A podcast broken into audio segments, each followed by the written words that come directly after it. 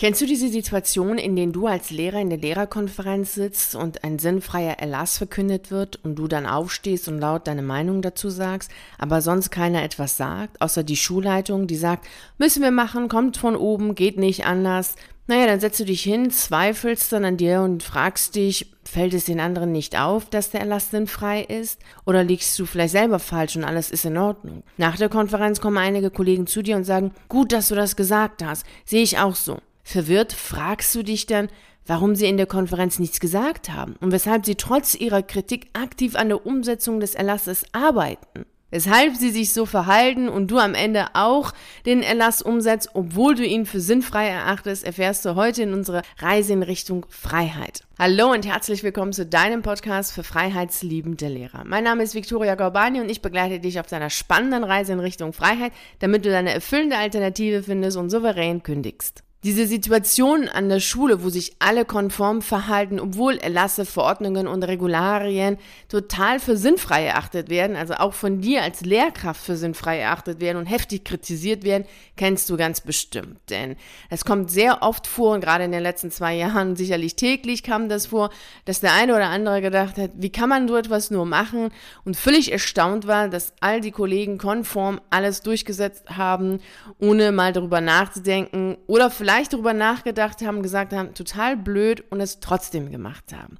Diese konforme Haltung, die ist in der Schule recht weit verbreitet. Es ist ja auch ein konformistisches System. Wie kommt es dazu, dass es jedoch so ist? Das möchte ich heute mit dir mal besprechen, denn das führt definitiv dazu, dass du dich befreist und in die Freiheit gehst, nämlich dich nicht mehr konform verhältst, sondern so, wie du es wirklich willst. Und dazu möchte ich dir eine Studie vorstellen von dem Sozialpsychologen Solomon Ash der dort eine sehr interessante Studie gemacht hat und dementsprechend auch Klarheit darüber hat, warum sich Menschen so verhalten. Und diese Verhaltensweise ist natürlich jetzt nicht nur im schulischen Kontext, sondern das hast du vielleicht auch im Kontext deiner Freundschaften oder auch hinsichtlich der Kündigung natürlich. Also das ist natürlich auch eine Sache, wo ich immer wieder erlebe, dass Menschen, die ganz klar wissen, die Kündigung ist die richtige Entscheidung für sie, sie müssen auf jeden Fall aus dem Job herausgehen, sie wissen auch, was sie danach machen wollen.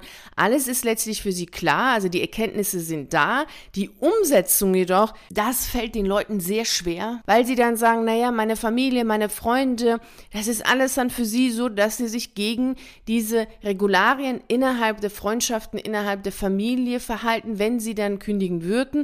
Und das ist dann eben nicht konform. Dann neigen sie dazu zu sagen, naja, ich verschieb mal, ich weiß noch nicht, ich versuche es nochmal mit einer Stundenreduzierung. Also letztlich ihre eigene Erkenntnisse, ihre eigene Intuition missachten um dann letztlich das zu tun, was andere für richtig halten, um konform zu sein, sodass sie nicht auffallen. Das ist sehr oft in der, bei der Kündigung zu erleben und natürlich auch in anderen äh, Bereichen, wie zum Beispiel jetzt auch im Schulischen, also wo die Veränderung sehr groß ist. Aber warum ist es nun so? Warum ist es so, dass Menschen sich gegen ihre eigene Sichtweise entscheiden, obwohl sie dann auch wissen, dass sie darunter leiden und krank werden und das zugunsten einer konformen Haltung gegenüber anderen? Wie kommt so etwas zustande? Das werde ich jetzt dir gleich mal erzählen anhand dieser Studie von Solomon Ash. Denn er war der Meinung, oder war letztlich nicht nur der Meinung, sondern er war sogar sich felsenfest davon überzeugt, dass Menschen, wenn sie in Gruppen zusammen sind und merken, dass die Gruppe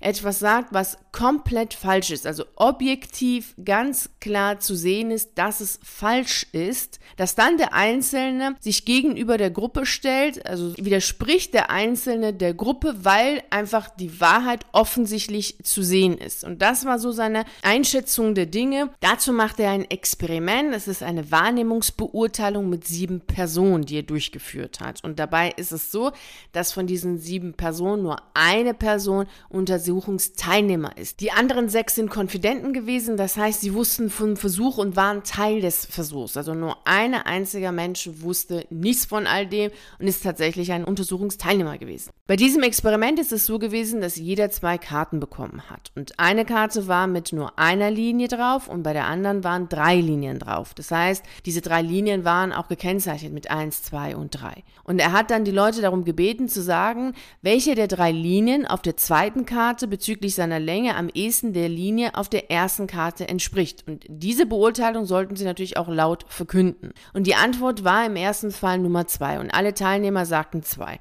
Auch in der zweiten Runde war das genauso. Alle haben dann die richtige Antwort gegeben. Spannend wird es erst in der dritten Runde. Der Versuchsteilnehmer präsentiert nämlich ein drittes Kartenpaar und auch dieses Mal ist die Antwort klar, eindeutig klar. Und doch ist es so, dass der erste Teilnehmer die falsche Antwort verkündet. Und dann auch noch der nächste, der nächste. Letztlich alle sechs Konfidenten geben die falsche Antwort. Und jetzt bist du an der Reihe. Du siehst eindeutig, dass die anderen sechs die falsche Antwort gegeben haben. Was machst du? Wirst du deine Überzeugung verteidigen und laut die richtige Antwort geben oder dich dem Gruppenurteil anschließen und damit offensichtlich die falsche Antwort geben? Denk mal ein bisschen drüber nach, wie du dich verhalten wirst oder wie du dich in solchen Situationen bisher in deinem Leben verhalten hast. Ist es so, dass du dir dann den mutigen Teil in dir aktivierst, also deine Frau Abenteuer, die sagt, nee, wir sagen jetzt hier die richtige Antwort, die Antwort, die wir für richtig halten. Wir stehen zu uns und sagen, nee, so ist es nicht, das ist die richtige Antwort.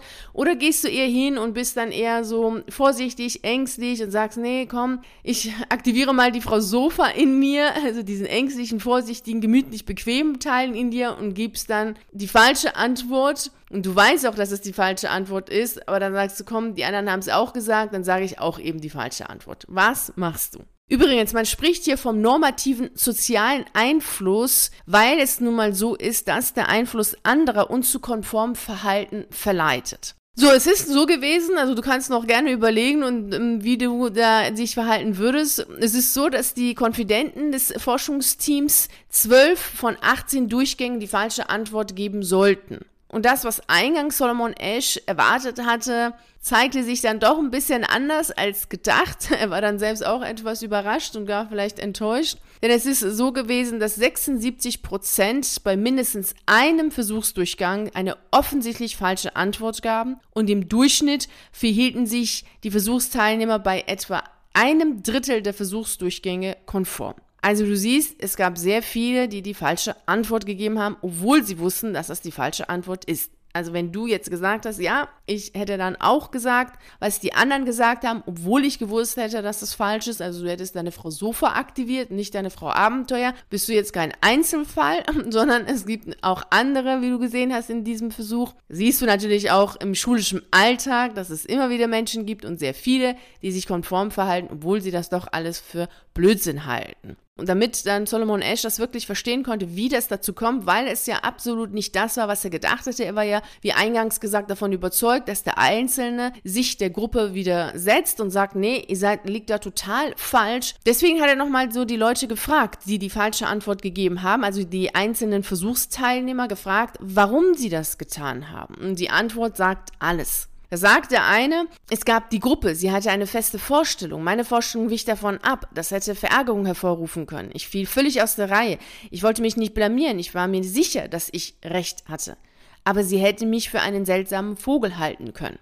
Das sagt schon sehr viel aus in Bezug auf konformes Verhalten und bloß nicht auffallen und äh, nicht anecken und das, was wir auch schon letzte Woche hatten, lieber Ja sagen und lieber das Ganze mitmachen, anstatt zu sagen, nee, mache ich nicht, ist blöd, kommt für mich nicht in Frage. Und das ist natürlich etwas, was extrem gravierend ist, wenn es natürlich um viel wichtigere Themen geht, als jetzt natürlich so Banalitäten, wie wir das jetzt hatten. Welche Linie ist jetzt entspricht der anderen Linie? Das ist klar, dass das natürlich jetzt bei Verordnungen und Erlasse, also im beruflichen Kontext, nochmal eine ganz andere Situation ist. Und du kannst dir natürlich vorstellen, dass gerade wenn so bei banalen Sachen wie mit diesen Linien, die Leute dazu neigen, konform sich zu verhalten oder so sich der Gruppe, anstatt zu widersetzen, sich da eher unterzuordnen, dass es natürlich im äh, beruflichen Kontext wie in der Schule mit diesen ganz klaren Hierarchien und Strukturen erst recht dazu kommt, dass man, dass der Einzelne denkt, komm, lass mal, ich mache das dann doch so, wie das die anderen auch machen.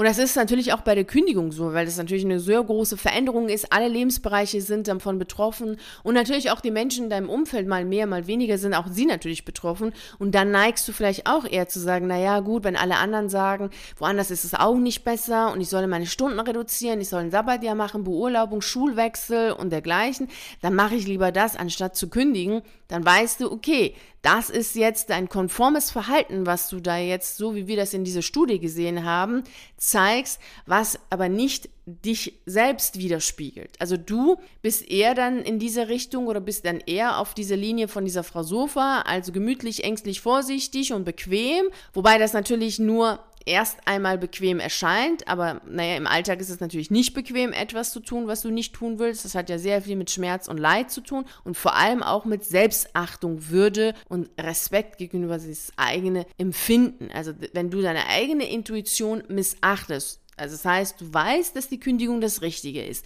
Du missachtest diese Intuition, du missachtest deine Gefühle, nur um konform zu sein. Das ist natürlich sehr gefährlich, weil du dann logischerweise irgendwann früher oder später krank wirst. Und zudem ist es so, dass du innerlich zerrissen bist. Du weißt dann selber gar nicht mehr, was du wirklich willst. Du bist viel mehr im Außen als nach innen gerichtet kannst deine eigenen Bedürfnisse gar nicht mehr so richtig wahrnehmen und denkst nur, ja gut, wenn die anderen das so machen, dann mache ich das auch. Deshalb gibt es ja auch den Workshop Wunschklarheit. Der findet am 14. September statt. Dann gehen wir genau auf diese Punkte ein, damit du aus dieser inneren Zerrissenheit herauskommst und für dich Klarheit erlangst, was du wirklich willst. Denn ohne Klarheit kannst du keine Entscheidung treffen und neigst erst recht dazu, dich im Außen zu orientieren und konform zu sein und das zu tun, was die anderen sagen, das zu tun, was die anderen tun. Und das ist extrem gefährlich gefährlich, weil du dann nicht mehr dein Leben lebst, sondern das Leben der anderen. Und sicherlich möchtest du dein Leben leben und deswegen ist es wichtig, dass du Klarheit hast. Also sei auf jeden Fall bei dem Workshop Wunschklarheit dabei. Das ist der 14. September. Den Link zu den Infos, alles findest du dann auch zu der Beschreibung dieser Podcast-Folge. Ich halte es natürlich für falsch, die eigene Überzeugung zu missachten, um den sozialen Druck zu entkommen. Weil wir so, wie viele es auch in den Kündigungsgeschichten erzählt haben, unseren Selbstrespekt aufgeben, unsere Würde, letztlich unser eigenes Dasein aufgeben. Und das ist natürlich langfristig nicht das, was du möchtest. Und es ist natürlich klar, ja, es gibt Konsequenzen, zwar jetzt nicht meist, meist zumindest nicht auf dieser rechtlichen Ebene, auch im schulischen Kontext nicht. Das ist dann schon eher dieser soziale Druck, also auf der zwischenmenschlichen Ebene. Aber auch das ist nichts, womit du nicht klarkommen kannst, wenn du Klarheit hast, wenn du dir deiner selbst bewusst bist. Dann kannst du natürlich mit solchen Situationen gut klarkommen. Und dann ist es aber auch ganz wichtig zu wissen, okay, wenn ich schon in einem Umfeld bin, wo ich dann nicht, mich, mich selber nicht wohlfühle, ist es wirklich dann der Ort, an dem du sein willst. Wenn du immer wieder feststellst, dass du die Dinge, die gemacht werden an der Schule, für sinnlos erachtest und dich schwer tust, diese Dinge, die gefordert werden, umzusetzen, dann ist es natürlich auch an der Zeit zu überlegen, ob das wirklich der richtige Beruf ist. Also das ist ja erst recht dann nochmal ganz wichtig, weil wenn du an dem Ort, an dem du bist, dich unwohl fühlst, die Aufgaben, die gemacht werden sollen, die dann auch noch hinterfragst und so beurteilst, dass du sagst, sinnfrei, sinnlos, bringt doch gar nichts, dann ist es definitiv der falsche Ort und da ist es wichtig, sich mit einer Alternative auseinanderzusetzen. Und die Alternative kannst du ja nur ernsthaft angehen, wenn du für dich Klarheit darüber hast, ob es tatsächlich so ist, dass die Schule für dich vorbei ist. Und das ist wirklich das A und O. Denn wenn wir uns die sieben Phasen anschauen, die du durchläufst, bis du Ja zu deiner Kündigung sagst und dann in die Kündigungsvorbereitung gehst. Und wenn du jetzt diese sieben Phasen nicht kennst, da verlinke ich dir auch einen Artikel zu, zu der Beschreibung zu dieser Podcast-Folge, dann kannst du dir das nochmal durchlesen. Und ähm, da ist es natürlich so, dass wir von der dritten Phase, wo es um systemtreue Veränderungen geht, also dieses Stunden reduzieren und Abordnungen, Schulwechsel, Beurlaubung, also alles, was dazu führt, dass du letztlich im System System bleibst. Also du bist Beamter, bleibst Lehrer und veränderst dich dann nur innerhalb des, äh, der Rahmenbedingungen des Systems. All diese Dinge sind in der dritten Phase. Und du musst, bevor du in die vierte Phase gehst, also sagst, ja, ich möchte jetzt wirklich eine Alternative finden, für dich diese dritte Phase abgeschlossen haben. Also es muss für dich klar sein, dass jegliche schulinterne Veränderungen dir keinen großen Nutzen bringen. Also es wird dir nicht besser gehen, wenn du deine Stunden reduzierst und Co. Deswegen gehst du hin und suchst dir ernsthaft eine Alternative außerhalb des Systems. Wenn diese Klarheit nicht da ist, dann kann natürlich auch keine Entscheidung erfolgen, dann ist all das, was du machst hinsichtlich eine Alternative suchen, eher, naja, so ein bisschen so hobbymäßig, so kein, letztlich ein Wunschdenken und kein Ziel, was du ernsthaft, ernsthaft angehst. Und daher ist es unglaublich wichtig, erstmal darin Klarheit zu haben, Entscheidungen zu treffen und dann in die Aktion zu gehen, dann in die Umsetzung zu gehen, weil du dann nicht in diesem Beschäftigtsein bist, was die Alternative angeht, so dieses, oh, schau mal und so, sondern wirklich als Ziel das für dich hast und in die Handlung wechselst. Und das ist natürlich das, was am Ende das Ergebnis bringt, nämlich deine Alternative, die dazu führt, dass du dann rausgehen kannst, wenn du es möchtest. Also nimm das mal für dich mit und überleg mal für dich, in welchen Bereichen du konform bist, sowohl im ähm, schulischen als auch im privaten, wo du das gar nicht möchtest und fang an, dort aktiv zu werden im Sinne dessen, dass du viel mehr Ja zu dir selber sagst und Ja zu deinen Wünschen, Bedürfnissen und vor allem Ja zu deiner Intuition. Denn deine Intuition ist ja letztlich dein Nordstern, dein Kompass, der dich durch dein Leben führt. Und da solltest du wirklich immer ganz, ganz vorsichtig sein, wenn es darum geht, diese Intuition zu missachten, weil dann missachtest du dich selbst und das möchtest du ganz sicher nicht machen, denn es ist ja dein Leben, du möchtest dein Leben in deinem Sinne leben. Und wie immer wünsche ich dir dabei natürlich viel Freude und Erfolg. Würde mich natürlich auch riesig freuen, wenn wir uns in dem Workshop am 14. September sehen. Wunschklarheit. Da wirst du auf jeden Fall eine Klarheit darüber bekommen, was deine Wünsche sind, was deine wirklich wahren Wünsche sind und nicht die, die du glaubst, dass sie deine Wünsche sind. Vielen herzlichen Dank, dass du bei der heutigen Reise in Richtung Freiheit dabei warst. Ich würde mich natürlich riesig freuen, wenn wir uns auch nächste Woche Montag um 6 Uhr hier treffen, um die nächste Reise in Richtung Freiheit anzutreten. Bis dahin freue ich mich natürlich sehr, wenn wir uns auf einen der YouTube-Videos sehen oder auf einen der zahlreichen Artikeln auf meiner Seite lesen. Ich wünsche dir einen wunderschönen Tag und nicht vergessen, mach dein Leben zu einer atemberaubenden Reise. Ciao.